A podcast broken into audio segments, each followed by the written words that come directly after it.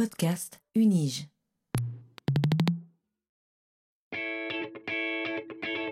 Learning from Data, le podcast sur la science des données à l'Université de Genève.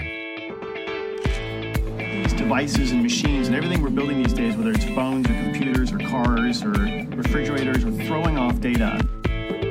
What exactly is big data? Not all revolutions are political. But this explosion of data is also raising fundamental questions. Bienvenue dans ce dixième épisode de Learning from Data, le podcast qui plonge dans les recherches de l'Université de Genève et surtout dans leurs données, en compagnie de celles et ceux qui les explorent. Ce podcast vous est proposé par le Centre de compétences en sciences des données de l'Université de Genève. Je suis Guy Kahn et serai votre guide dans ce monde fascinant de l'analyse des données. Dans l'épisode d'aujourd'hui, nous allons nous intéresser à la science des données comme un objet de recherche. La numérisation de nos quotidiens et la réécriture sous la forme de données qui l'accompagnent, de nos actions, de nos pensées, de nos modes de vie et de nos manières d'être ensemble, induisent des transformations profondes de nos sociétés. Et si bien entendu l'image qui nous est sans cesse renvoyée par ces avancées technologiques est celle d'une modernité dépassant toutes les frontières, accessible à toutes et à tous, et liant dans un ensemble toujours plus uni l'intégralité de l'humanité, il demeure néanmoins que cette image d'Épinal apparaît bien souvent écornée par l'inégalité du numérique. On parle ainsi facilement du digital gap existant entre générations, alors que les individus nés dans l'ère numérique apparaissent peut-être mieux armés pour y faire face que celles et ceux qui ont dû rattraper le train en marche. De telles inégalités se retrouvent pourtant à de nombreux niveaux, structurées par une multitude d'autres déterminants socio-économiques. Il est d'ailleurs une inégalité qui traverse toutes les sociétés, celle du genre, et qui apparaît comme particulièrement prégnante lorsqu'il s'agit du numérique. En somme, vous l'aurez compris, la question qui nous intéresse aujourd'hui pour reprendre et transformer éhontément le titre dans des ouvrages de notre invité est l'informatique et la science des données ont-elles en sexe? C'est ce que nous allons aborder aujourd'hui en compagnie de la professeure Isabelle Collet, qui nous fait le plaisir d'avoir accepté notre invitation dans Learning from Data. Bonjour Isabelle. Bonjour. Comment allez-vous? Eh bien écoutez, ça va très bien. Mais c'est parfait ça, très bien pour commencer un podcast. Euh, Isabelle, donc depuis 2019, vous êtes professeure associée et directrice du GRIR, acronyme de Genre, Rapport Intersectionnel, Relations éducatives, à la faculté de psychologie et sciences de l'éducation, plus précisément à la section des sciences de l'éducation de l'Université de Genève. Vous êtes également chercheuse associée à l'Institut des études genre de la faculté des sciences de la société. Votre parcours professionnel et votre formation sont marqués par une intéressante réorientation sur laquelle s'appuie en partie la belle originalité de vos travaux. En effet, en 1991, vous obtenez un bachelor en informatique scientifique, spécialisé dans le traitement du signal 3D, dont vous mettrez les compétences acquises à l'épreuve pendant plusieurs années avant d'amorcer une thèse en sciences de l'éducation à l'Université Paris-Nanterre, achevée en 2005, au travers de laquelle vous établissez justement la jonction entre votre connaissance fine de l'informatique et des questions de genre dans l'éducation. En 2009, après un, podcast, un post-doctorat à l'Institut Mines Telecom Business School d'Evry, vous rejoignez l'Université de Genève en tant que chargée d'enseignement, puis maîtresse d'enseignement à l'Institut universitaire de formation des enseignants et à la Faculté des sciences de l'éducation.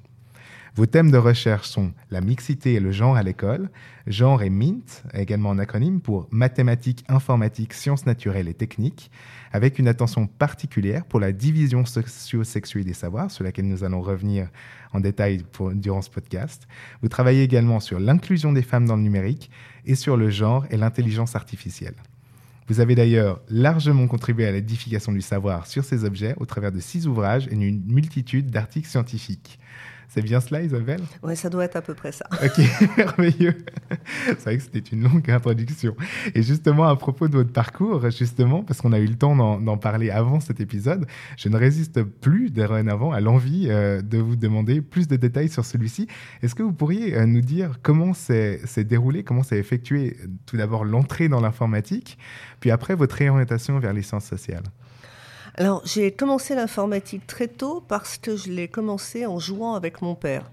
Euh, mon père, s'il était né un peu plus tard, il serait devenu informaticien, mais euh, à son époque, c'était pas possible, d'autant plus qu'il venait des classes populaires et que euh, le chemin était, compliqué pour aller faire des études supérieures. Mais il a eu la chance, il, il est devenu électricien et il a eu la chance de travailler pour EDF en France, Électricité de France euh, qui ont assez rapidement permis à leur cadre de faire des cours d'informatique parce qu'on se disait que, bien sûr, tous ces métiers allaient mhm. s'informatiser et qu'il était bon que les, les personnes soient formées euh, en, en, formation continue. Et comme c'était sa passion, il aurait été euh, geek à l'époque sans le moins de problème. Euh, comme c'était sa passion, il a, dès qu'il a pu, il a acheté un ordinateur personnel. C'était un, Apple IIe à l'époque. Et puis, il a fait de l'informatique euh, bah, avec moi. Alors, évidemment, il aurait eu un fils. Peut-être qu'il aurait fait de l'informatique avec son fils préférentiellement. Mais il avait deux filles. Et donc, il m'a appris à souder. Il m'a appris à connaître le code couleur des résistances. Et il m'a appris à programmer. Donc, à 14 ans, je programmais. Et pour moi, c'était un jeu. Euh, et puis je l'ai vu comme un jeu pendant très longtemps. J'ai pas du tout imaginé que j'allais faire des études d'informatique plus tard. Je suis entrée en fac des sciences et puis euh, en première année de fac des sciences, j'ai à peu près tout échoué, sauf euh, calcul numérique, même pas théorie des nombres et informatique où j'ai eu 90%. Là, je me suis dit quand même il y a un signe. Si ça se trouve, c'est pas qu'un jeu. Et c'est comme ça que j'ai fait des études d'informatique. Et puis à la fin de mes études d'informatique, à la fin de mon bachelor, j'ai imaginé euh, que j'avais pas le niveau pour aller en master. Euh, je pensais que mhm. j'étais à fond de mes capacités et j'ai cherché du travail. Et manque de chance à cette époque-là, ben, du travail en informatique, il n'y en avait pas. Ça semble invraisemblable aujourd'hui, mais c'était une époque où euh, les entreprises n'embauchaient pas, se restructuraient. et j'avais un autre inconvénient notable, c'était que j'étais une jeune femme mariée euh, et, je voyais bien que pour mes employeurs, j'étais pas le premier choix parce que j'étais sûrement en capacité de faire des tas d'enfants mhm. dont j'allais m'occuper exclusivement, évidemment. Et donc, c'était jamais moi qui étais embauchée. Par contre, en tant que vacataire, j'étais vraiment très, très bien.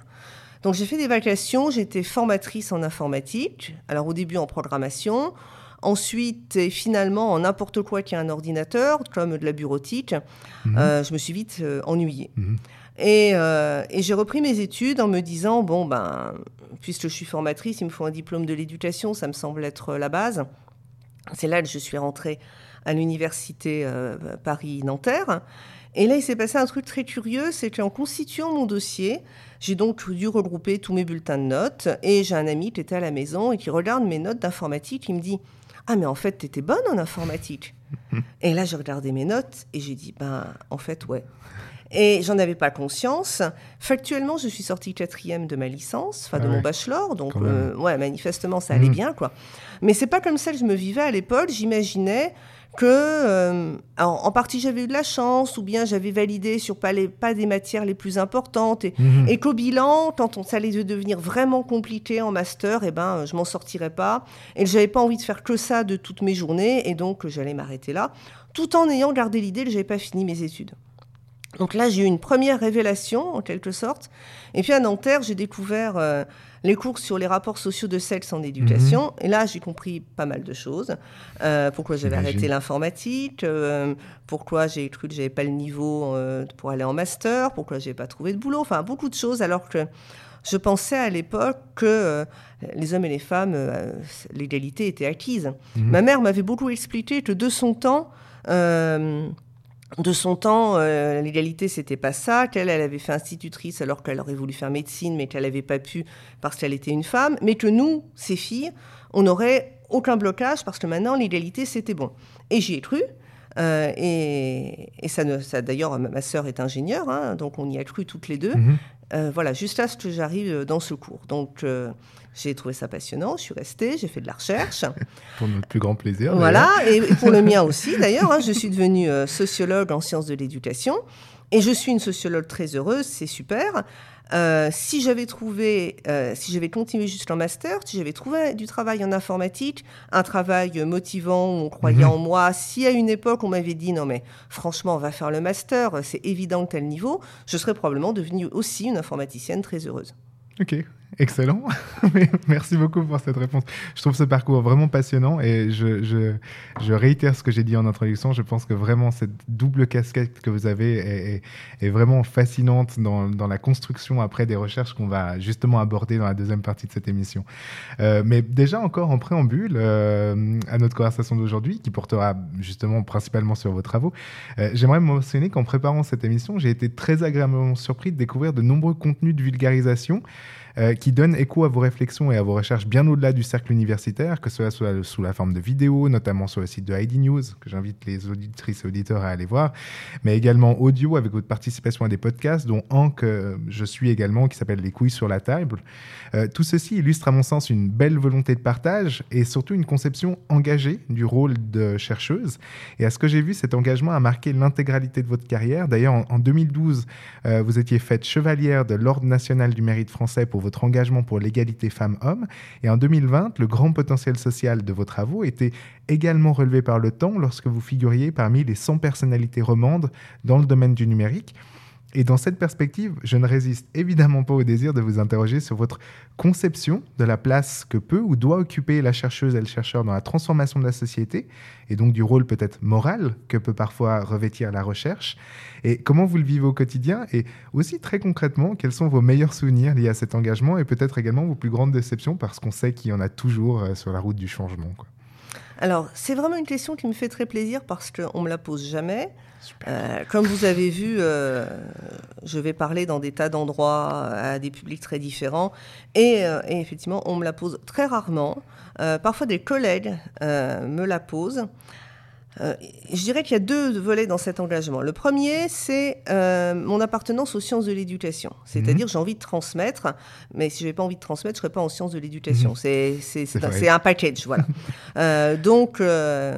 Euh, donc, je vais expliquer, je vais enseigner, je vais faire cours et je vais aussi faire cours à la cité, faire des conférences. Mhm. voilà, ça, c'est, ça, c'est, on va dire, c'est la traduction pratique finalement de mon travail.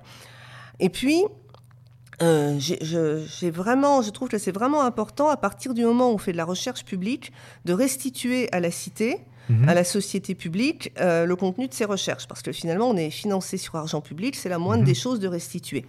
Euh, donc c'est pour ça, par exemple, que, avec des collègues, j'ai fondé une revue qui s'appelle Genre Éducation Formation. Mhm. Et eh ben évidemment, elle est, elle est libre. Les articles sont libres de droit. On n'a pas besoin de s'abonner parce qu'on restitue de la recherche publique. Ensuite, euh, et ça c'est une position plus personnelle, euh, mhm. j'ai envie, euh, parce que je me suis, peut-être parce que je me suis découverte féministe tardivement, comme je vous disais avant, je pensais que l'égalité des droits, mhm. ça y est, c'était réglé. Bon, j'ai compris ça un peu plus tard. je me souviens très bien de la période où j'avais pas compris, de du moment où j'ai commencé à réaliser que c'était pas réglé. Mhm. Et j'ai envie de m'appuyer sur cette période où j'avais pas compris pour expliquer comment on peut soudain se rendre compte que le monde est moins égalitaire qu'on le pense. Et je pense que c'est absolument fondamental parce que euh, je ne me satisfais pas de la situation actuelle. C'est-à-dire, euh, je ne me satisfais pas, ne serait-ce que pour l'informatique, je ne me satisfais pas d'un monde où la transition numérique est pensée à 90% par des hommes blancs de milieux socioprofessionnels favorisés. Je mhm. trouve que c'est juste insupportable. J'ai même parfois du mal à comprendre qu'on puisse tranquillement se dire ah bah c'est comme ça. Donc, euh, donc j'ai envie euh, d'en parler et j'ai envie de militer en la matière. Alors évidemment, on, arrive sur une dimension qui peut être compliquée, c'est-à-dire euh, entre chercheuse et militante, c'est pas tout à fait le même, le même boulot. Il mhm. faut effectivement pas toujours mélanger les deux. Et quand j'étais plus jeune, il y a eu un moment où, où c'était flou, je comprenais pas bien pourquoi ça pouvait être gênant d'être militante quand on était chercheuse et inversement. Alors, au bout d'un moment, j'ai compris, j'ai tracé des lignes. Mhm. Euh, je ne fais pas partie active euh, d'associations militantes dans la cité. Je, ne, je participe aux manifs, mais je n'ai pas envie d'y prendre la parole ou ce genre de choses. Par contre, toutes mes recherches qui peuvent servir euh, à des personnes qui, elles, sont militantes sur le terrain, je les mets très volontiers à disposition. Mmh. Et en fait, ma, limite, je la pose à cet endroit-là. C'est à la fois, j'ai le sentiment de restituer à la cité des recherches publiques et de, de participer euh, à l'effort militant à partir de mes recherches. Et après, je passe la main à des personnes qui ne sont pas dans la recherche, mais euh, dans l'action, pour, bah, pour en faire des choses bien. Quoi. Excellent. Merci beaucoup pour votre réponse, Isabelle. Et je suis, convaincu que cet échange avec vous aujourd'hui va nous permettre, et je parle euh, pour nos auditrices et auditeurs, bien sûr, mais également pour moi, d'affûter euh, notre réflexivité sur nos propres conceptions normées de la vie quotidienne et de notre rapport au savoir et à la technologie. Euh, donc, belle ambition intellectuelle que nous nourrissons là pour une matinée qui a déjà bien commencé et qui, je dois dire, cette ambition me réjouit. Donc, autant commencer tout de suite. je vous propose donc, chères auditrices et auditeurs, de plonger en votre compagnie, Isabelle Collet, au cœur de vos recherches. Bon, on y va?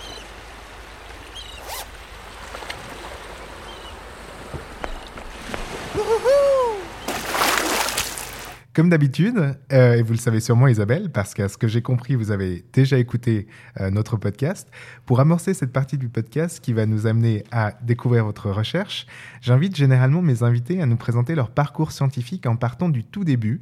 Et pour une grande majorité d'entre elles et eux, bien qu'on puisse parfois remonter à des passions bien intérieures, euh, émergeant dans des activités d'enfants ou d'adolescentes, en des moments les plus marquants dans ce parcours est bien entendu l'obtention du doctorat et de son sésame, la thèse du, de et dans bien des cas, les interrogations qui y naissent contribuent par la suite euh, d'irriguer les travaux des chercheuses et chercheurs pendant des années, soit pour les remettre en question, soit pour les approfondir. Et Isabelle, en ce qui vous concerne, votre thèse s'intitulait La masculinisation des études informatiques, savoir, pouvoir et genre. Et si mes notes sont exactes, vous avez d'ailleurs publié par la suite cette thèse sous le titre L'informatique a-t-elle en sexe, euh, auquel on faisait référence euh, en introduction, hacker, mythe et réalité. Est-ce que vous pouvez nous en dire un peu plus sur ce travail et sur les raisons qui vous ont amené à porter vos premiers intérêts de recherche sur ces objets? Alors, comme je vous disais tout à l'heure, euh, mon parcours d'informaticienne, je l'ai beaucoup regardé a, posteriori, une fois que j'étais en sciences mhm. de l'éducation, en comprenant bah, pourquoi j'avais quitté l'informatique. Euh, et puis j'ai eu la chance à Nanterre de rencontrer Nicole Mosconi, mhm. qui, euh, bon, c'est assez amusant parce que donc quand je suis arrivée à Nanterre, je pensais que le féminisme s'était périmé, que donc l'égalité on l'avait, etc., etc. Mhm. Et puis je revois cette femme qui était professeure des universités, directrice du laboratoire et féministe, et tout ça affirmé euh, de la même manière. Et je me disais, mais ça alors Enfin, comment on peut être encore féministe aujourd'hui? Et comment ça se fait qu'elle est reconnue là-dessus par ses collègues? Et ça, a attiré ma curiosité. Je me dis, mhm. mais il y a peut-être un truc que j'ai pas vu. Alors oui, effectivement, il y a bien quelque chose que j'avais pas vu. J'ai trouvé ses cours sur les rapports sociaux de sexe et la division socio-sexuée des savoirs, vu que c'est elle mhm. qui a forgé ce concept passionnant. Et, quand j'ai commencé à réfléchir euh, déjà euh, dans le cadre du master à ces questions, euh, j'ai fait le constat assez étonnant pour moi de voir qu'il y avait de moins en moins de femmes en informatique. Alors, de mon mhm. temps, il n'y en avait pas tellement, mhm. mais on était peut-être un quart. En étant un quart, on ne se sent pas isolé. On se sent en minorité, mais on ne se mhm. sent pas isolé. Et là, on était au début des... Enfin, à la fin des années 90, quand je regardais un peu les chiffres, à ma grande surprise, je constatais qu'on était bien sous le quart, on était plutôt dans les 15%. Mhm. Et je me disais, mais je croyais que euh, l'égalité était en marche, que les femmes entraient dans tous les domaines de la société, euh, tous les domaines du travail, et que, en gros, euh, l'espace d'une génération, si c'est pas un truc que j'ai entendu souvent, ça, mhm. dans l'espace d'une génération, l'affaire sera réglée. Et ben, or, en informatique, le mouvement allait dans l'autre sens. Donc c'est en partant de cette interrogation où je me suis dit, euh, bah, je vais aller voir ce qui se passe. Déjà, est-ce que mon sentiment est juste? Mhm. Est-ce qu'il y a de moins en moins de femmes? Euh, Et alors qu'on parlait beaucoup de la féminisation de tel ou tel métier, et je me suis retrouvée à parler de la masculinisation de ce métier et qui allait complètement à l'époque à rebours euh, de ce qu'on pouvait imaginer sur la place des femmes dans l'emploi. Mhm. C'était assez compliqué au début parce que euh, avant 2000, il n'y avait aucune obligation d'avoir des données sexuées. Donc, euh, donc pour, alors, je pouvais avoir les données à l'heure actuelle, mhm. mais d'où ça venait, c'était, bah, il y avait souvent rien. Alors, il y avait des écoles qui avaient des internats non mixtes. Donc, comme elles avaient des internats non mixtes, elles étaient obligées de savoir combien il y avait de garçons et de filles. Donc là, ça me donnait des chiffres. Et puis, j'ai aussi passé du temps à compter sur les annuaires des anciens des écoles, un par un, les garçons et les filles, pour essayer de savoir. On peut, oui, on peut faire ça que quand on est en thèse. Hein, oui, c'est clair. et, donc, j'ai réalisé qu'effectivement, euh, bah, il y avait, euh, y avait mon... Alors, en fait, il y avait autant de femmes en nombre Mhm. Mais comme il y avait beaucoup, beaucoup plus d'hommes, en pourcentage, ça s'effondrait. Mhm. Euh, et donc, c'était pas. J'ai écrit, on, on disait revisiter ces travaux par la suite. J'ai écrit un premier article dont le titre ne me convient plus parce que j'ai écrit La disparition des filles des études d'informatique. Non, en Mhm. fait, c'est pas qu'elles partent, c'est qu'elles ne viennent pas plus. Elles sont Par contre, écrasées sous voilà. une majorité. Mhm. les hommes arrivent euh, Mhm. majoritairement. Et à cette époque, je dois dire que mon sujet intéressait absolument personne, à part ma directrice de thèse, heureusement pour Bien. moi, euh, et mon jury. euh, Mais sinon, il a- ça, ça intéressait à peu près personne. Ça intéressait personne en sciences sociales parce que les gens se sentaient très éloignés de l'informatique et pas du tout à l'aise à travailler sur ces questions. Mhm. Et il y avait plutôt une tradition, en tout cas en France, de travailler sur les ouvrières. Dans les études genre, dans les études sur les rapports sociaux de sexe, on travaillait sur les ouvrières, sur les organisations syndicales qui étaient excluantes envers les femmes. On travaillait éventuellement sur les mathématiciennes, mais euh, c'était un peu tout, quoi. Mhm. Et du côté de l'informatique, euh, les personnes que je rencontrais me disaient Ah oui, c'est vrai, euh, c'est vrai qu'il y a peu de femmes en informatique. Euh, et même, je me souviens, un directeur d'école qui me dit Ah, Mais vous avez raison, je m'en étais pas rendu compte. Et là, je regarde la liste qui me tend avec euh, son, l'effectif de sa volée. Mhm. Il y avait trois femmes sur 25. Je me, disais Ah, Mon garçon, t'es pas très, très observateur. Et il me dit Mais depuis qu'on a ouvert une option télécom, quand même, il y en a plus. Alors, je retourne le papier et au dos, effectivement, il y en avait plus. Elles étaient euh, 3 sur 22. D'accord. J'ai quand même pas l'impression que c'était un raz-de-marée. hein. Ouais, ouais. Et il me dit, bon, c'est dommage, hein, c'est c'est dommage qu'il y ait si peu de femmes, mais bon, enfin, qu'est-ce que vous voulez, elles aiment pas ça, elles aiment pas ça, quoi. Euh, on pourra jamais avoir la parité, on peut pas les forcer. Mhm. Alors que dans son école, ce qu'il ignorait, mais dans son école, alors pour le coup, une génération avant, alors elles étaient- on n'était pas à parité, mais elles étaient 30%. D'accord. Donc, euh, donc on, était, on avait été capable de faire mieux. Et comme je ne pense pas que euh, euh, les femmes aient muté euh, en l'espace d'une génération et qu'elles aient soudain perdu le gène de l'informatique, c'est que probablement ça s'était passé ailleurs. Mais le monde de l'informatique, ça ne ça l'intéressait pas. C'est-à-dire, euh, d'une part, euh, tout le monde sait que les femmes en technique, ça ne les intéresse pas. Mhm. On a des garçons pour faire le boulot et le boulot est bien fait. C'est très bien comme ça. Le, le vent a tourné. Pour moi, le- la, la date significative du moment où le- les choses ont changé, ça a été euh, 2015. Alors, c'est Mhm. Euh, c'est amusant parce que c'est à peu près quand ma thèse a eu euh, 10 ans. D'accord. Euh, 2015, euh, la Société informatique de France consacre sa journée annuelle sur les femmes en informatique Mhm. et m'invite. Parce que comme ce sujet n'intéressait personne, il n'y avait pas grand monde qui travaillait sur la question. Donc ça, Mhm. c'est ça a été mon avantage tout au long de ma carrière, euh, d'être un peu la seule en Mhm. langue francophone sur la question.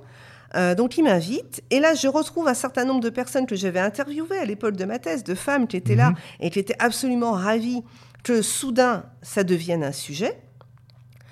Et, et là, il y a un des membres de- du conseil d'administration qui me dit faudrait quand même qu'on arrive à comprendre pourquoi les femmes ne viennent pas, parce que bon, il n'y a pas de cerveau rose, il n'y a pas de cerveau bleu, c'est forcément qu'à un moment donné, on est discriminant sans qu'on s'en rende compte.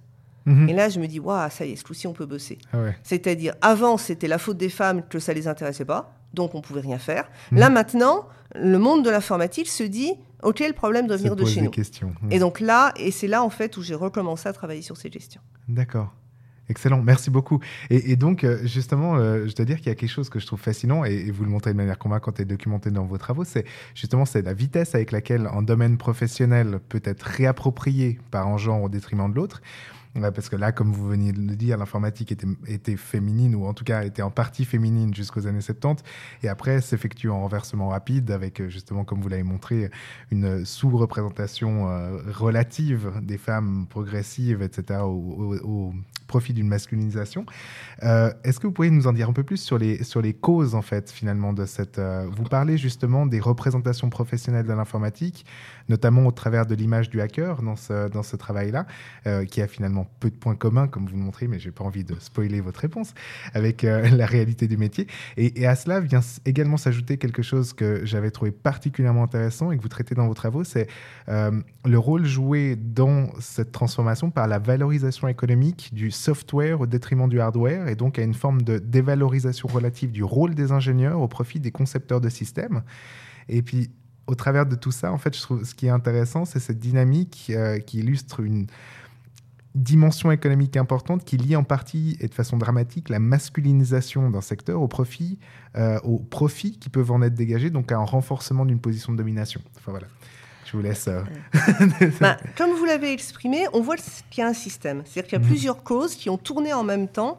Et dans le cas de l'informatique, euh, des fois je dis que c'est une association de malfaiteurs parce qu'en fait, Mhm. toutes les causes ont tourné dans le même sens vers cette masculinisation. D'accord. Alors, euh, c'est toujours un peu difficile de trouver la poule et l'œuf quand on est dans un système Mhm. qui se renforce. Bien sûr. Mais il y a quand même une chose qui est nette, c'est que au début de l'informatique, alors ce début-là, c'est plutôt euh, Deuxième Guerre mondiale, Mhm.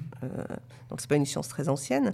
Euh, Deuxième Guerre mondiale, les premiers ordinateurs étaient conçus par des ingénieurs et il n'existait pas de cours de programmation, il n'y avait pas de diplôme de programmation. La programmation existait à peine, on programmait en faisant et on apprenait à programmer en faisant. Mhm. Et euh, les tâches de programmation étaient perçues comme étant des tâches d'exécution. C'était d'ailleurs déjà le cas sur le tout premier ordinateur mécanique qui avait été créé par Charles Babbage à la fin du 19e siècle, où la programmation avait été remise entre les mains de Ada Lovelace, qui est la première personne à avoir écrit un programme informatique et à avoir inventé le concept de, boucle sur condition de sortie, ce qui est quand même le, le noyau même euh, de la programmation, parce que c'était les tâches d'exécution. Donc elle a inventé quelque chose de tout à fait remarquable, euh, mais qui à l'époque était perçu comme sans valeur, la valeur étant dans l'ingénierie de la Ah. machine. Années 40, ça n'avait pas beaucoup bougé. La valeur était dans l'ingénierie de la construction du matériel, mais il fallait bien des gens pour programmer ces machines. Et c'est des mathématiciennes qui avaient été recrutées et qui sont devenues autodidactes en programmation, vu que de toute façon, on ne pouvait pas l'apprendre autrement qu'en faisant. Et une euh, séparation forte se crée à ce moment-là entre le hardware et le software. Et ce sont des termes genrés parce que les métiers étaient genrés. Ça semble invraisemblable maintenant parce Ah, qu'il y a tellement d'hommes J'ai eu une épiphanie. je, je suis désolé, je m'étais pas du tout rendu compte de ça, oui. Alors moi aussi, quand je Mhm. suis tombée dessus, je m'étais pas du tout rendu compte de ça. Parce qu'aujourd'hui, dans le software, il y a essentiellement des hommes. Donc on n'imagine pas qu'un jour, ces termes aient pu être genrés. Or, Mhm. c'est la même chose qu'entre sciences dures et sciences molles. Hardware, software, hardware, la machine, l'ingénierie, les hommes, software, la programmation, le langage, Mhm. les femmes. Et les femmes étaient dans le langage. Et quand je dis ça comme ça, c'est toujours les représentations qu'on a aujourd'hui. Le langage, ce serait pour les femmes. Mhm. La personne qui a inventé la compilation, qui est là encore quelque chose d'absolument fondamental pour l'informatique moderne, c'est Grace Hopper. Alors, elle était amirale de l'armée américaine, mathématicienne, et c'était une femme. Elle a prophétisé que le software finirait par valoir plus que le hardware. Mhm. Au moment où elle l'a dit, euh, c'était difficilement imaginable. Donc, ce langage qui était jugé comme de moindre valeur et des tâches d'exécution était dévolu à des mathématiciennes. Mhm. Et puis, euh, les choses ont commencé à changer euh, à l'approche, euh, on va dire, pendant les années 60. Euh, la première personne à porter le titre d'ingénieur logiciel, c'est Margaret Hamilton, qui a permis de poser euh, le module euh, lunaire sur euh, sur- le module Apollo sur la Lune, dont on a fêté récemment l'anniversaire et qui a été mise en visibilité. D'ailleurs, elle a un petit personnage Lego à son effigie. Euh, elle a donné des lettres, ses lettres de noblesse à la programmation en faisant des systèmes extrêmement résistants permettant de gérer euh, les erreurs du poste de pilotage Mhm. et de prioriser les instructions pour faire en sorte que, puisque l'alunissage c'était ce qu'il y avait de plus important, on priorise en l'occurrence l'alunissage et c'est pour ça que ça s'est bien passé en l'occurrence. Mhm. Euh, et puis à partir de cette époque, on a commencé à mettre de plus en plus de valeur dans la programmation. On a des diplômes de programmation qui se sont ouverts, évidemment dans des universités où il y avait déjà essentiellement des hommes. Mhm. Le software se masculinise considérablement tout en prenant de la valeur et on oublie ce distinguo euh, homme-femme, hardware-software. Ce qu'on constate, c'est que les représentations ont été construites au fur et à mesure pour s'adapter à cette transformation. Années 50, années, début des années 60, on a besoin de petites mains dans la programmation. Mhm. Euh, et on explique que dans les journaux féminins, par exemple, que les femmes sont tout à fait appropriées à la programmation, que c'est même une tâche naturelle pour elles. Bon, bah déjà, ça se fait avec un clavier, comme les machines à écrire Mhm. donc elles ne sont pas perturbées. Et puis, euh, si vous savez programmer un dîner en tant que maîtresse de maison, eh ben, vous savez programmer un ordinateur. C'est la même chose. Un algorithme. Voilà. Alors, c'est- c'est pas faux, hein, Oui. pour le coup. Vrai. Euh, simplement, on est en train de rationaliser Mhm. Euh, une division sexuée du travail, euh, en allant chercher dans la nature, dans la soi-disant nature des hommes et des femmes, en l'occurrence des femmes, pourquoi elles seraient naturellement douées pour programmer. Et puis, le métier prend de la valeur. Les hommes y arrivent en masse. L'informatique, c'est l'emploi assuré, c'est l'avenir. Ça devient scientifique, ça devient logique, ça devient mathématique, important. Et donc soudain, ça devient très masculin, parce que bien sûr, les femmes n'aimeraient pas le rapport à la machine, c'est plutôt un truc pour les hommes, ne seraient, préféreraient les choses sensibles, empathiques, et pas du tout la logique et la rationalité. Et la programmation change de sexe. Alors en fait, ce qui change, c'est la valeur de la programmation euh, et de l'informatique dans l'espace social. Mhm. Et chaque fois qu'un métier prend de la valeur, il se masculinise, et de même, chaque fois qu'un métier perd de la valeur, on constate qu'il se féminise. C'est-à-dire que le mécanisme qu'on voit par exemple en médecine ou dans certains métiers du droit, où le nombre de femmes augmente à mesure que le métier perd de la valeur, on a le- la boucle inverse sur l'informatique. Donc ça, c'est pour le côté euh, valeur du métier. Et simultanément, arrive le micro-ordinateur. Le micro-ordinateur arrive dans les foyers et en même temps arrive en entreprise. Alors, on ne fait pas du tout la même chose dans les foyers et en entreprise, hein, ça on est bien d'accord. Mais c'est la même machine. C'est-à-dire ce micro-ordinateur en entreprise remplace les gros systèmes et arrive dans les foyers où des jeunes garçons se mettent à bricoler, à programmer, à bidouiller. Alors pourquoi des jeunes garçons? Parce que chaque fois qu'un objet technique arrive, ce sont les garçons qui sont équipés les premiers. À l'adolescence, se créent des micro-sociétés de garçons très investis dans le rapport à la machine. À une époque en plus où le monde des filles euh, est un peu mystérieux, inquiétant, euh, voire hostile, Mhm. et se crée notre représentation moderne du geek. Le jeune garçon euh, brillant, génial, mais introverti, mais asocial, etc. Et donc, puisque c'est le même micro-ordinateur dans la famille et dans l'entreprise, une fausse continuité se crée entre les deux. Ce qu'on fait, ce qu'on bidouille avec son ordinateur à la maison, et les gens avec qui on le fait, ça sera plus ou moins ce qu'on fera quand on sera en entreprise avec la même machine. Si on sait le faire à la maison, on sera bon là-dedans Mhm. en entreprise. C'est pas vrai, mais on s'oriente d'abord sur les représentations qu'on se construit. Les parents, les enseignants, enseignantes, les conseillers, conseillères d'orientation et les jeunes eux-mêmes construisent cette représentation de l'informaticien, jeune homme surdoué. Il y a beaucoup de films à l'époque. Il y a un film qui a vraiment marqué les esprits, euh, c'est le film Wargame, où Mm. on voit que l'ordinateur peut a- donne le pouvoir de lancer, mais aussi d'arrêter la Troisième Guerre mondiale. Mhm. Et on a euh, la version jeune et la version adulte de l'informaticien génial qui, euh, qui d'ailleurs qui permettent à l'ordinateur euh, d'arrêter euh, la catastrophe nucléaire. Donc ça, c'est des choses qui marquent fortement les esprits, associées à des discours institutionnels et politiques sur l'informatique, c'est l'emploi assuré, le pays doit rentrer dans le 21e siècle avec des cohortes de jeunes garçons Oui. formés à l'informatique. Et là, en gros, le système se verrouille entre des représentations valorisantes et des représentations masculines. Et c'est là qu'on a cette masculinisation importante des études d'informatique dans lesquelles on est toujours. Ok, parfait. Merci beaucoup. Donc, en- au croisement, finalement, entre ces représentations et ces, euh, et ces intérêts euh, socio-économiques, enfin économiques aussi. Ouais, super. Bien sûr, Isabelle, votre réflexion ne s'arrête pas là. Une fois ce constat dressé, vous vous intéressez également à voir dans quelle mesure cette situation pourrait à nouveau être renversée, finalement, parce qu'on touche ici à un domaine plus politique lié aux mesures à mettre en place pour favoriser l'inclus- l'inclusion des femmes dans les filières informatiques. Est-ce qu'à votre avis, le fait même que nous sommes passés en quelques décennies d'une vision selon laquelle l'informatique serait féminine, en s'appuyant sur un faisceau de représentation considéré comme pertinente à une époque, à une vision selon laquelle l'informatique serait masculine, en mobilisant tout autre faisceau de représentation, là encore considéré comme pertinent par une majorité à une époque donnée, est plutôt de bon augure pour un nouveau renversement? Ou euh, est-ce qu'en gros, est-ce qu'on peut espérer que les choses se fassent aussi naturellement ou cela nécessitera de mettre en place des efforts conséquents pour inverser euh, la tendance?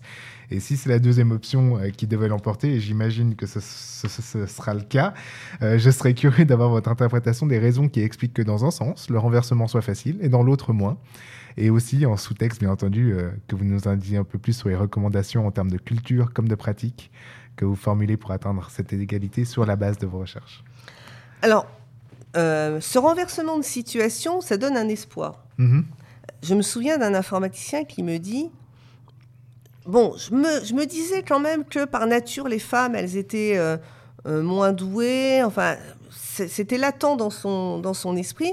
Et, et, quand je lui ai montré qu'à une époque, que la compilation a été inventée par une femme, qu'à une époque, il y avait beaucoup de femmes, ils se disent Ah ben, ok, donc euh, non, effectivement, il n'y a pas de raison, ça ne tient pas la route. Mhm. Donc ça prouve que si ça a été possible à une époque, ben, en soi, ça peut être de nouveau possible.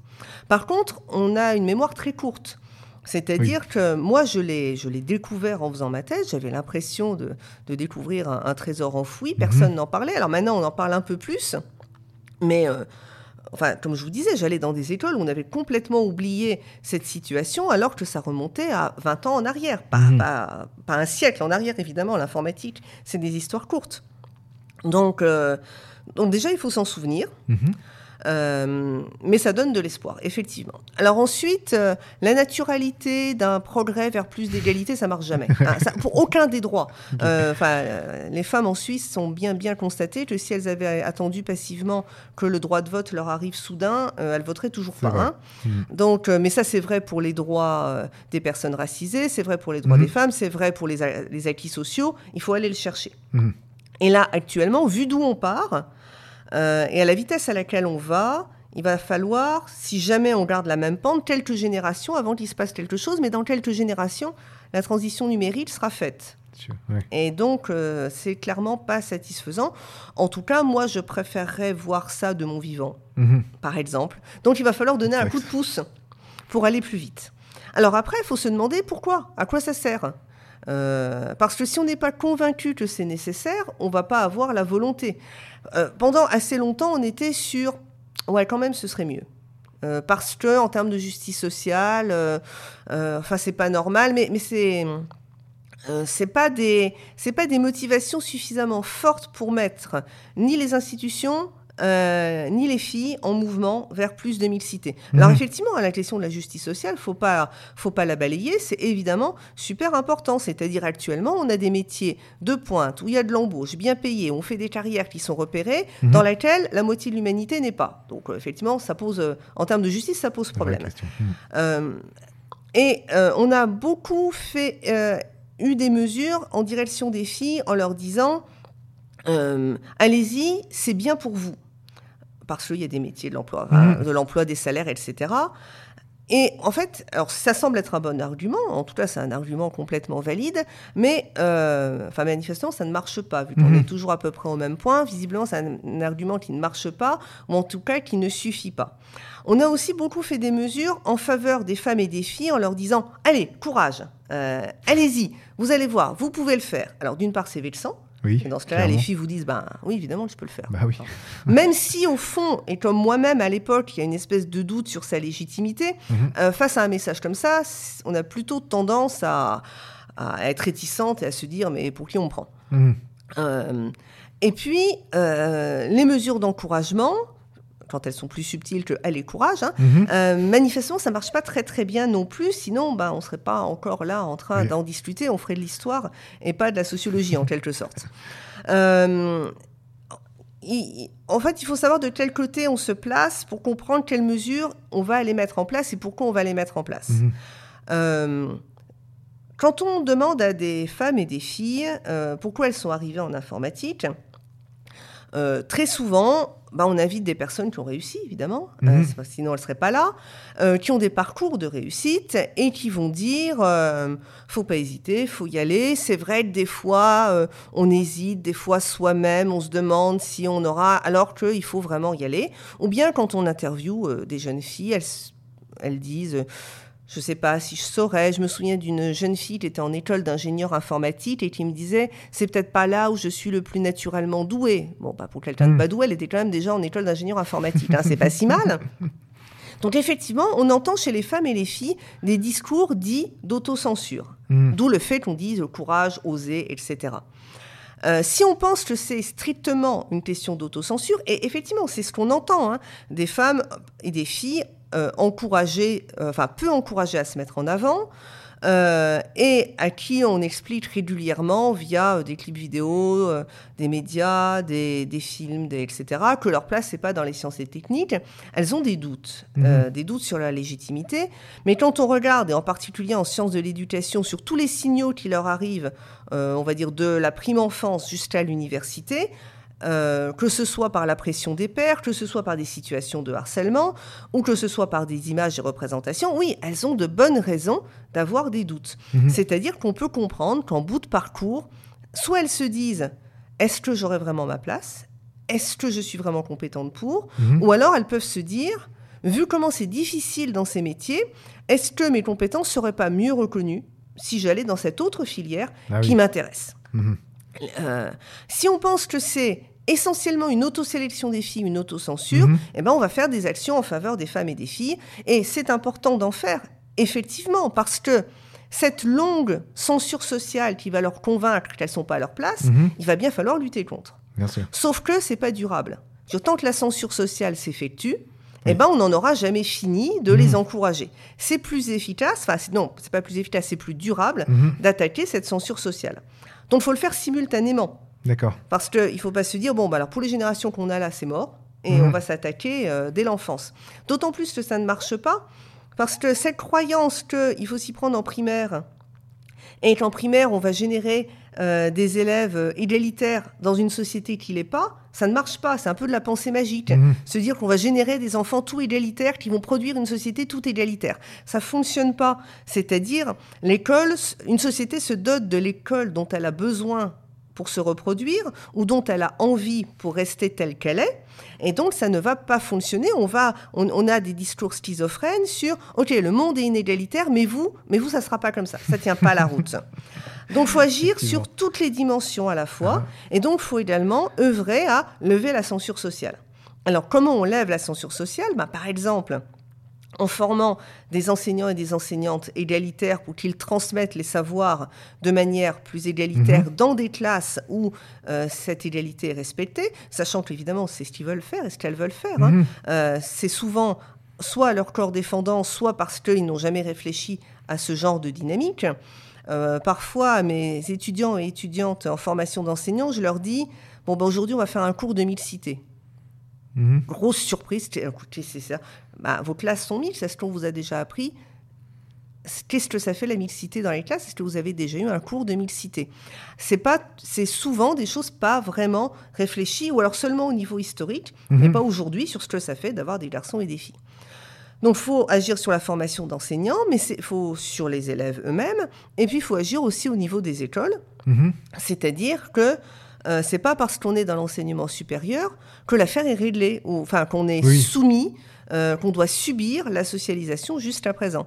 Il y a un certain nombre d'écoles euh, aux États-Unis, en Europe du Nord, qui ont considérablement transformé leur population en mettant en place des mesures incitatives très fortes et qui sont passées, alors c'est pas l'espace d'une génération, c'est l'espace de 2-3 ans, à 12% à 30, 35, 40%.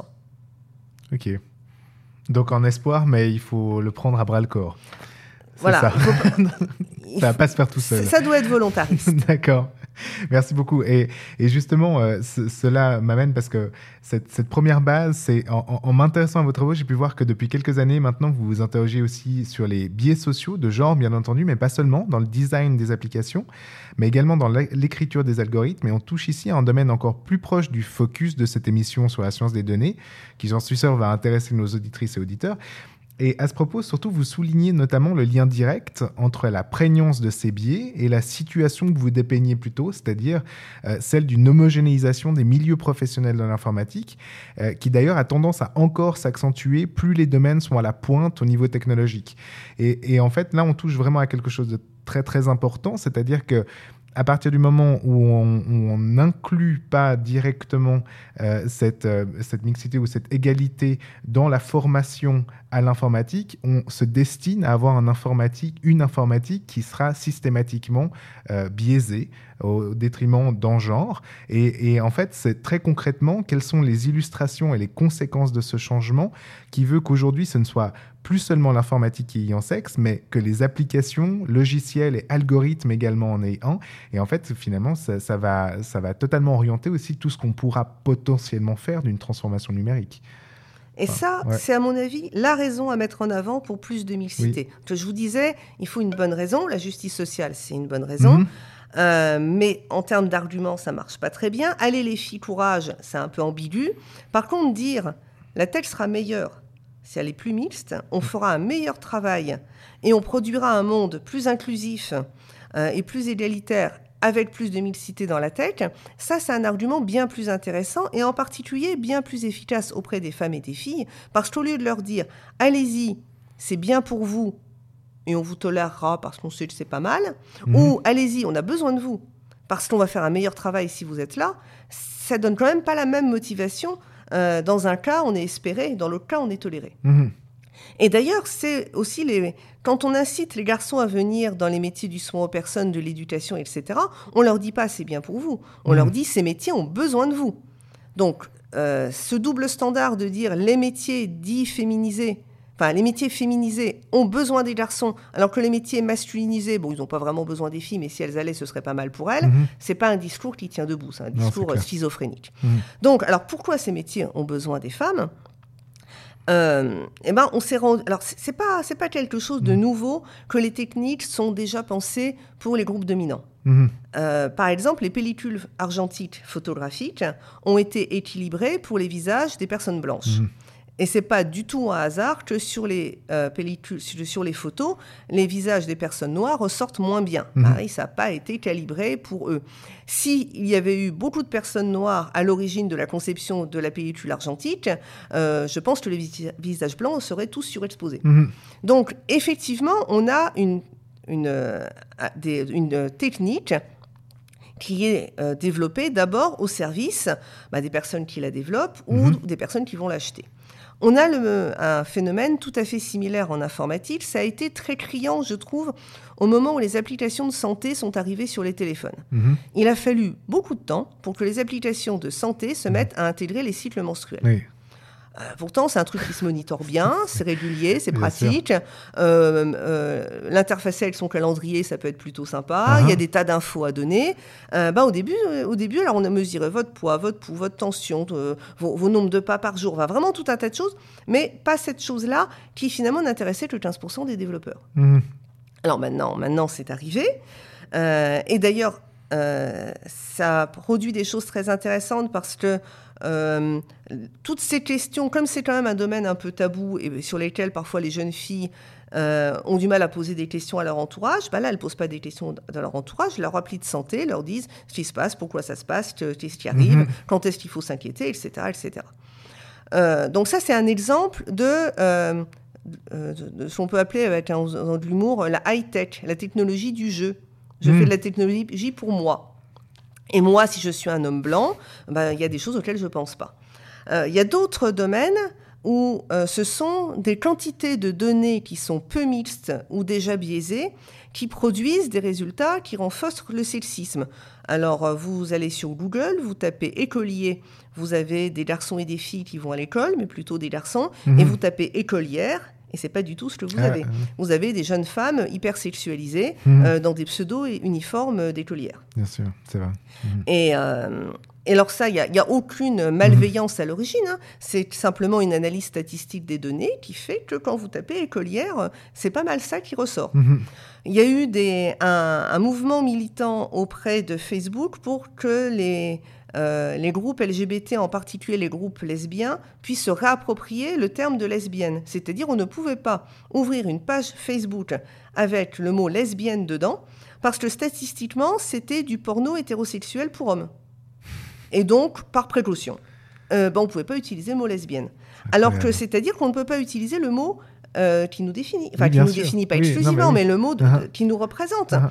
Euh, donc, il y a eu un, un mouvement de protestation en disant euh, les pages qui s'appellent lesbiennes peuvent aussi être des pages bah, pour des femmes lesbiennes, par exemple. Voilà. Bien sûr.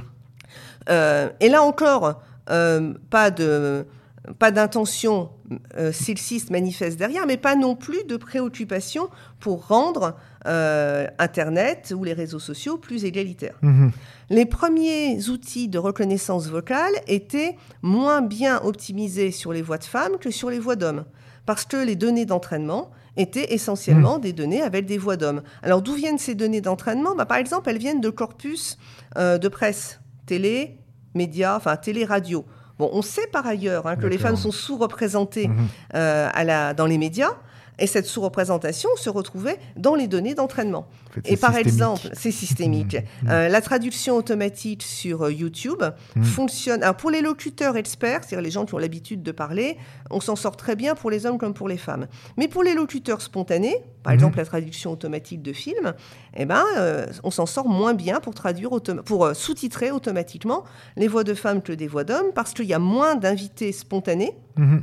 dans les émissions, enfin dans les, dans les données d'entraînement, et on s'en sort moins bien. Alors pour les voix de personnes racisées, pour les voix de personnes qui ont un accent, pour les voix des personnes qui ont un défaut de prononciation, et pour les voix de femmes. Mhm. Même problème pour la reconnaissance faciale, et là c'est vraiment très emblématique de qui a programmé la reconnaissance faciale.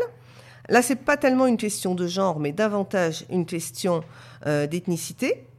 Euh, les visages, alors les visages de femmes noires sont reconnus à 34% moins bien que les visages d'hommes blancs. Mhm. Et quand vous essayez de déverrouiller le- votre téléphone portable avec votre visage, euh, les personnes asiatiques se sont rendues compte qu'au moment où elles faisaient l'acquisition de leur visage, le logiciel leur demandait d'ouvrir les yeux. Ah. Parce qu'évidemment, il ne faut pas qu'on puisse déverrouiller votre téléphone si vous êtes inconscient ou endormi. Bien sûr. Euh, sauf que si vous avez les yeux bridés, vous avez Mhm. les yeux en amande, euh, par rapport à des, un visage occidental, vos yeux sont un peu plus, enfin semblent un peu plus fermés, Mhm. et le logiciel vous demandait d'ouvrir les yeux. Bon, ben, si à la base du développement de ces logiciels, il y avait eu plus de diversité, on n'aurait jamais relâché sur le marché un- une reconnaissance faciale aussi mauvaise, qui marchait aussi peu. Par contre, avec les visages d'hommes blancs, euh, ça marche. C'est hallucinant. Euh, donc, bien entendu, c'est- clairement troublant de prendre conscience qu'un programme est designé en totale abstraction de toute une frange de la population qu'une IA ne reconnaît pas certaines voix ou certaines couleurs de peau du seul fait qu'elle a été conçue et entraînée, comme vous le disiez, dans un environnement si homogène socialement que ce type de biais n'a même pas été identifié jusqu'à sa mise en production. Euh, toutefois, un autre élément encore plus dérangeant à mon sens est également mis en perspective par vos travaux, celui de l'impact que peuvent avoir ces algorithmes sur la forme future que pourra prendre nos sociétés.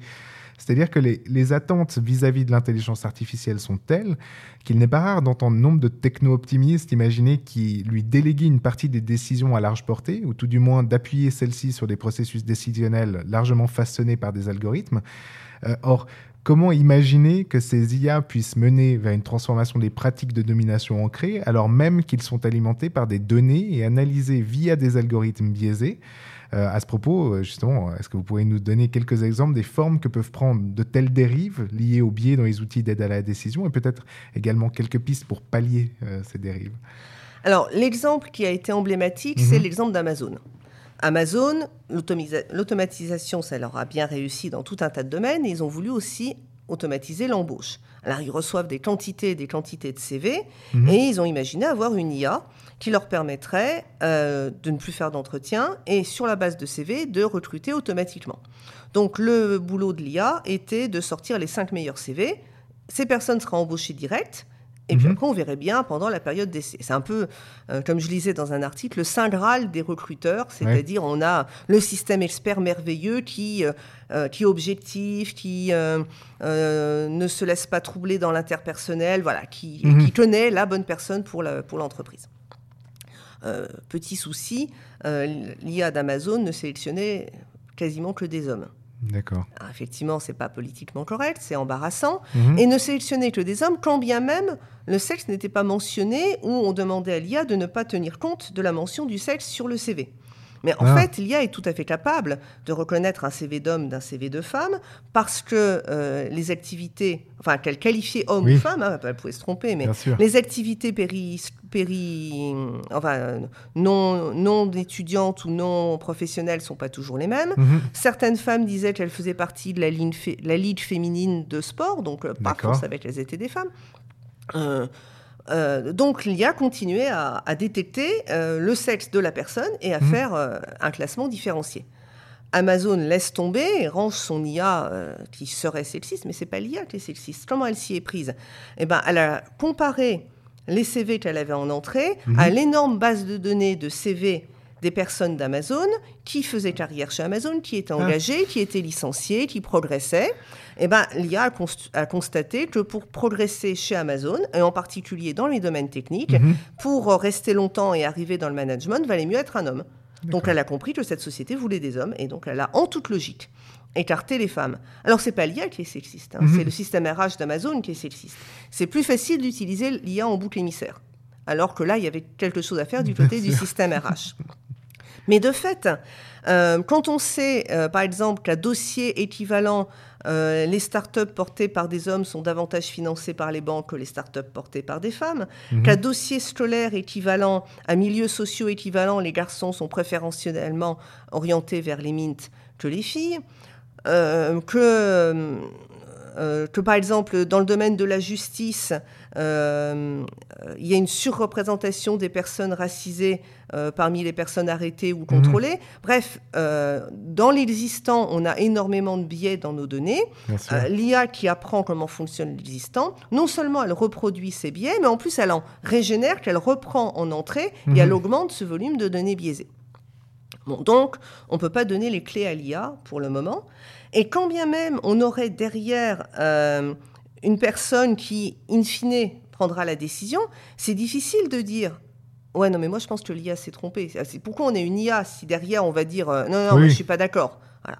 Donc, de toute façon, quand bien même la décision est laissée, par exemple, entre les mains d'un ou une personne du recrutement, euh, si elle utilise un logiciel aussi cher pour lui faire des préconisations, c'est parce qu'elle a l'intention de Mhm. s'appuyer dessus, évidemment. Bien sûr.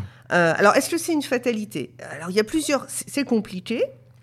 Il y a plusieurs pistes de, euh, pour se sortir de ces représentations. La première piste, c'est redresser les données. Mhm. C'est-à-dire faire en sorte que les données d'entraînement, c'est pas le monde entier, la totalité des données, euh, tout Google, mais c'est euh, des données qu'on a présélectionnées. D'accord. Bon, alors présélectionnées selon les biais de la personne qui présélectionne. Voilà, sûr. donc on- évidemment, Mhm. on tourne un peu autour du problème, Mhm. mais si on décide que l'on veut une IA euh, éthique Oui. ou que l'on veut en sortie quelque chose de paritaire, eh ben, il faut soit lui donner en condition de sortie de produire nécessairement Mhm. des shortlists paritaires, Soit lui donner en entrée des Mhm. données paritaires. Alors effectivement, on se dit, euh, oui, mais peut-être qu'on va manquer des talents. Oui, enfin dans l'autre sens aussi, on manque des talents. Hein. Voilà, faut savoir ce qu'on ce qu'on met en priorité. Donc, soit on redresse les données, Mhm. voilà, soit euh, on paramètre euh, notre système expert pour faire en sorte que l'éthique ou certaines dimensions de l'éthique, parce qu'évidemment il y en a, il y en a différentes, euh, soient prises en compte dans la production des résultats. Mhm.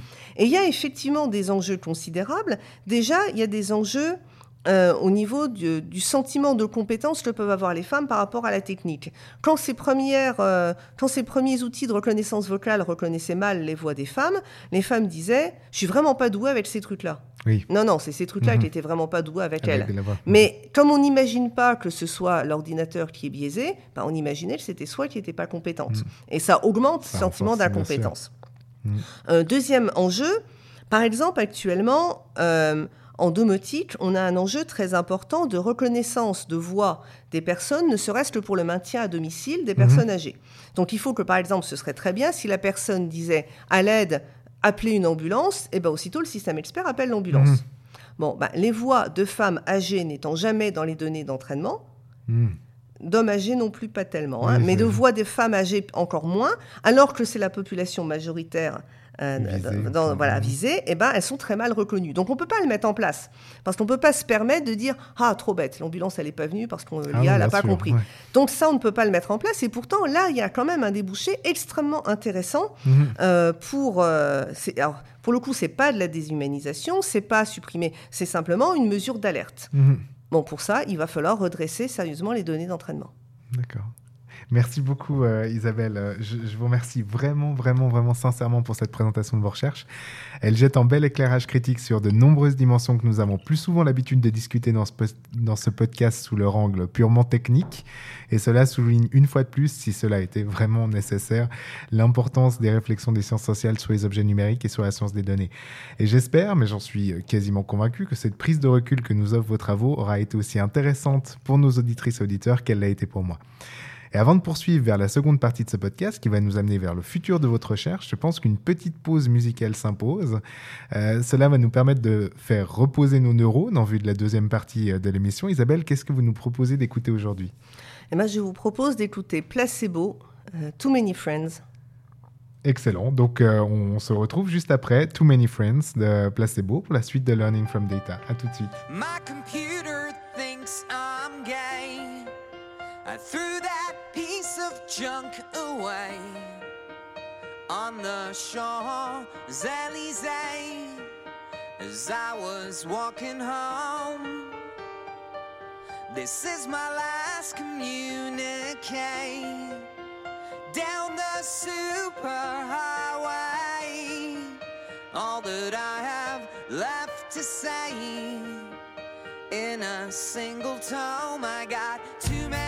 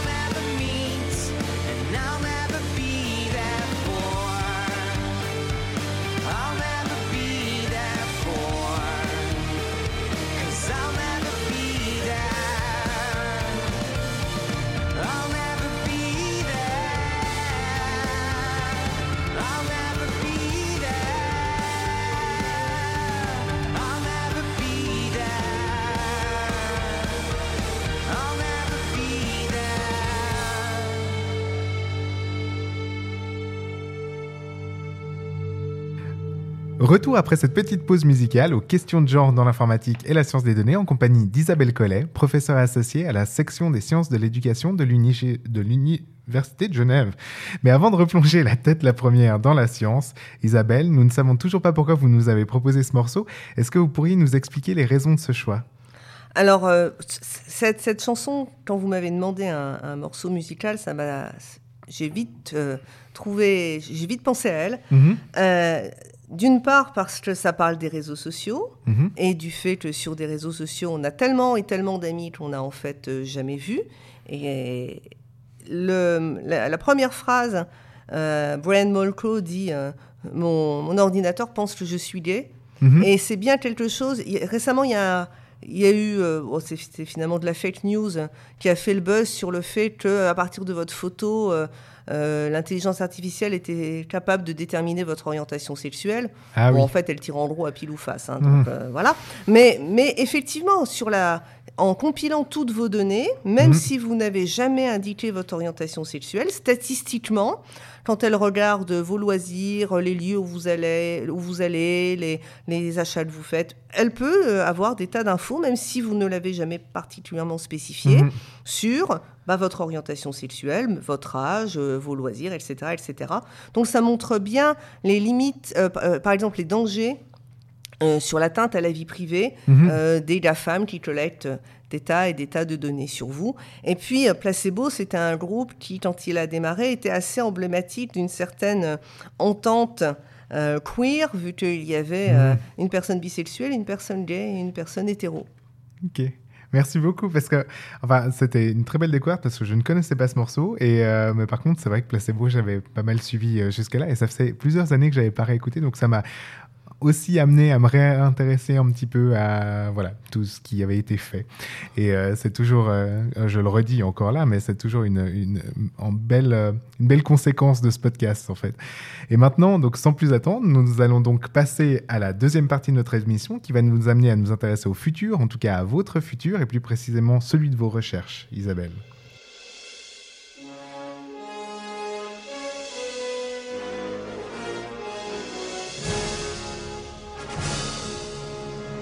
le futur de la recherche.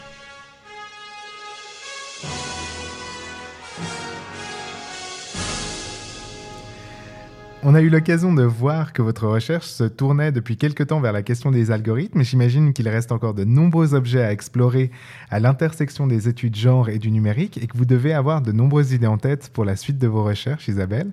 Donc est-ce que j'oserais vous demander de nous livrer ici quels seront les prochains objets qui animeront votre recherche? Alors, ouais, j'ai de nombreux objets en tête, mais on ne peut pas tout faire. Oui, ça, c'est sûr. Surtout quand on anime une équipe avec euh, des doctorantes euh, qui ont leurs propres euh, objets de recherche, certes, hein, en lien Mhm. avec les miens, mais tout de même, j'ai eu beaucoup, beaucoup de mal à trouver au début des personnes ayant envie de faire des recherches sur genre et numérique. Alors maintenant, Ah, ça y est, Maintenant, ça y est. Voilà. J'ai j'ai deux doctorantes sur ces questions, mais, euh, mais c'est tout récent. hein. C'est- Mhm. il, a fallu, il a fallu du temps pour avoir une génération de personnes qui avaient envie de faire des recherches là-dessus. Euh, dans les projets, ah, c'est pas, j'ai pas encore tout à fait le financement, donc c'est pas Mhm. encore tout à fait sûr, mais j'ai bon espoir que ça fonctionne. Euh, j'ai envie justement de euh, travailler sur les conséquences de la pandémie et de l'école euh, à la maison Ah, sur les représentations que les enseignants et enseignantes ont du numérique.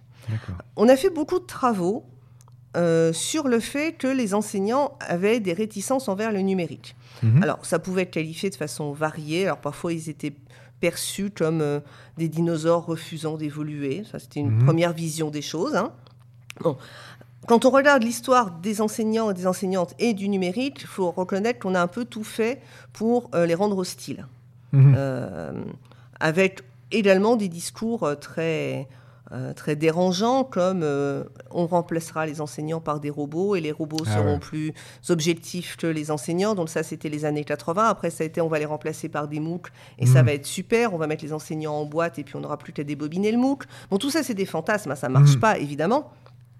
Mais effectivement, il y avait euh, soit une méfiance de la part de certains enseignants et enseignantes, soit un rejet, Mhm. soit au contraire un enthousiaste techniciste euh, très fort, mais la situation bougeait pas vraiment. Et là, il se passe un truc incroyable, c'est que tout le monde est obligé de passer à l'école à distance avec Ah. du numérique à la maison. Et ça fait quoi? Eh bien, on ne sait pas vraiment ce que ça fait, mais peut-être on peut se dire qu'un certain nombre d'études qu'on a fait avant sur le rapport au numérique des enseignants, il va falloir sérieusement les évaluer sur Mhm. le après.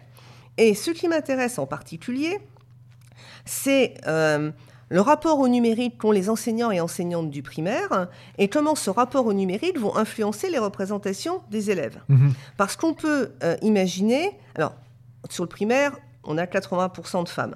Donc c'est quand même beaucoup le rapport au numérique que ces femmes ont qui vont être possiblement une des représentations qu'elles vont transmettre Mhm. aux élèves, filles et garçons. Avec, si on a des enseignantes et des enseignants très rétifs ou très réticents ou très frileux, ou qui disent euh, des choses qu'on a aussi en maths sur bon, ces trucs-là, c'est pas là où je suis vraiment douée, oh, ces Mhm. trucs-là, c'est pas pour moi. Ou bien, je me souviens d'une enseignante qui, dans une, une séquence de maths, disait. euh, pointait un élève garçon de sa classe en disant que lui, il était déjà meilleur en maths qu'elle, ça donne une, une, euh, un, un sentiment de compétence par rapport à la technique ou aux Mhm. maths genré très tôt. Bon, là, tout le monde se met au numérique. On a recueilli avec une équipe de Toulouse, euh, de sciences de l'éducation de Toulouse, de grandes quantités euh, de questionnaires sur comment les enseignants et enseignantes du primaire et du secondaire ont vécu le passage euh, à l'école à la maison, tant en France qu'en Suisse romande. Mhm. Et là, surprise, globalement, les femmes l'ont mieux vécu que les hommes. Intéressant. Spontanément, c'était contre-intuitif. Ah. C'est intéressant, je ne sais pas encore pourquoi. Oui. Je peux spéculer, mais je ne sais pas encore Mhm. réellement pourquoi. Mais en tout cas, euh, cette obligation de passer à l'école à distance, manifestement, pour certaines personnes, ça a fait tomber des résistances, ou alors ça a clarifié les idées sur, euh, sur, les, sur ce que c'est que le numérique Mhm. et ce qu'il peut apporter. Ben, en tout cas, l'usage des outils numériques dans l'école à distance a été mieux vécu, et de façon statistiquement significative, par les enseignantes que par les enseignants, qui donc, euh, évidemment, sont majoritaires euh, à l'école primaire. Ça, c'est euh, une première, une première donnée qui est donc pas encore analysée, mais qui est Mhm. intéressante et que j'ai envie d'aller voir de plus près.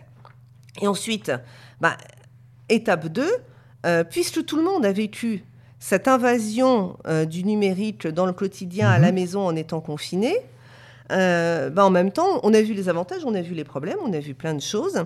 Euh, c'est très intéressant pour attirer, pour motiver davantage les élèves vers les sciences et techniques, de leur proposer des exercices ou des cas euh, d'études qu'on appelle authentiques. Alors, authentique, ça veut dire proche des préoccupations des élèves et que les, élèves imaginent se dérouler de cette manière-là dans la réalité. D'accord. Être authentique pour un élève, c'est pas forcément la même chose qu'être authentique pour ses enseignants Ok. évidemment. Mhm. Donc on a bien dit authentique pour les élèves, c'est-à-dire proche de leur quotidien à Mhm. eux et pas forcément proche de la recherche ou de l'entreprise, Mhm. et qu'ils imaginent plausible.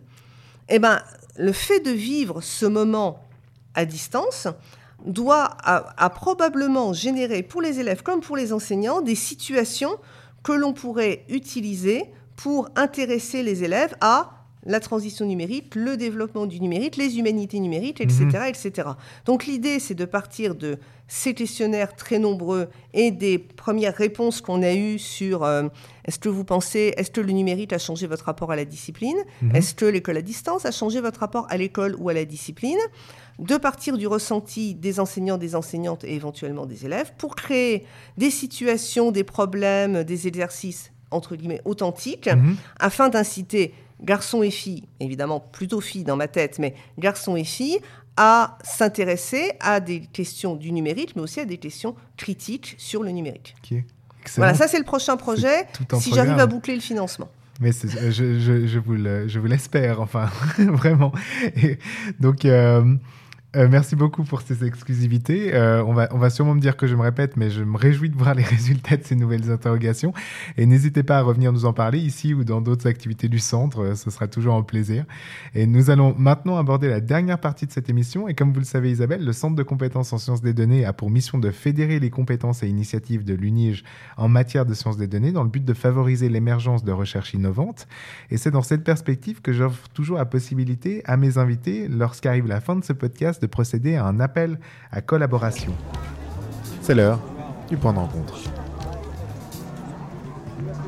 Donc Isabelle, comme nous avons pu le voir, vous êtes déjà engagée dans des collaborations et avez en cours plusieurs projets qui doivent déjà vous prendre passablement de temps.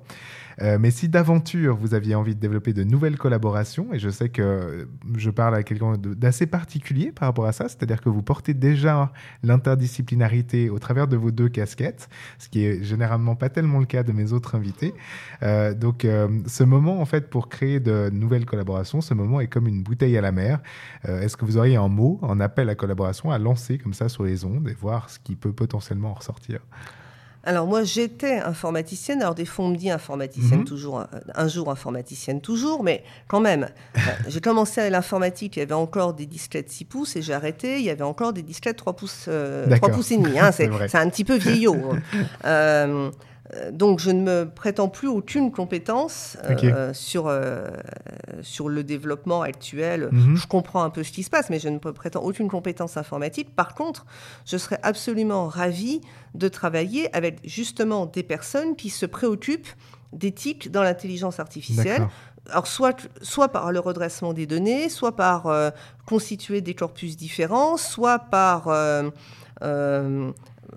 intégrer différentes. euh, j'ai- euh, j'ai été jury d'une thèse qui s'appelait euh, sur l'éthique by design dans, euh, dans l'informatique et dans la création des algorithmes. Voilà, ça, si. Alors là, pour le coup, si des équipes plutôt du côté de l'informatique, avaient, avaient envie d'inviter quelqu'un des sciences sociales pour travailler Mhm. avec sur euh, l'éthique by design ou une autre dimension qui est intéressante, c'est euh, les, les réflexions autour du care, c'est-à-dire de la sollicitude, du soin aux personnes dans la manière dont on conçoit les algorithmes. Voilà, ça c'est quelque chose que je porterai pas moi parce que Mhm. c'est plus ma compétence, mais à laquelle je participerai volontiers. Excellent. Donc, bah, l'appel est lancé et j'espère qu'il trouvera euh, une belle réception. Euh, donc, on approche de la fin de ce podcast. Merci de tout cœur, Isabelle Collet, d'avoir accepté de partager vos recherches avec nous aujourd'hui dans ce dixième épisode de Learning from Data. Comme d'habitude, je vous propose que nous nous consolions de l'atteinte de la fin de cet épisode en vous invitant toutes et tous à vous diriger vers la page web de la professeure Isabelle Collet sur le site de l'UNIGE. Vous y retrouverez les références des recherches dont nous avons parlé aujourd'hui et plus d'informations sur son parcours. Je parle bien sûr sous son contrôle, mais j'imagine qu'elle me pardonnera de vous dire de ne pas hésiter à prendre contact avec elle si vous avez des questions ou si vous souhaitez développer de nouveaux projets en collaboration en envoyant un mail à l'adresse isabellecollet.unige.ch. Ce contact, euh, ce programme vous était proposé par le Centre de compétences en sciences des données de l'Université de Genève. Retrouvez toutes les informations y relatives sur notre page web datascience.unige.ch et là aussi bien sûr, n'hésitez pas à prendre contact avec nous à l'adresse ccsd@unige.ch pour faire part de vos questions, commentaires, critiques. J'en profite également pour vous inviter à vous inscrire à la liste de diffusion du CCSD, vers laquelle vous trouverez un lien vers la page d'accueil de notre site. Si vous aimez ce podcast, nous organisons une multitude d'autres activités auxquelles vous êtes bien entendu toutes et tous plus que bienvenus.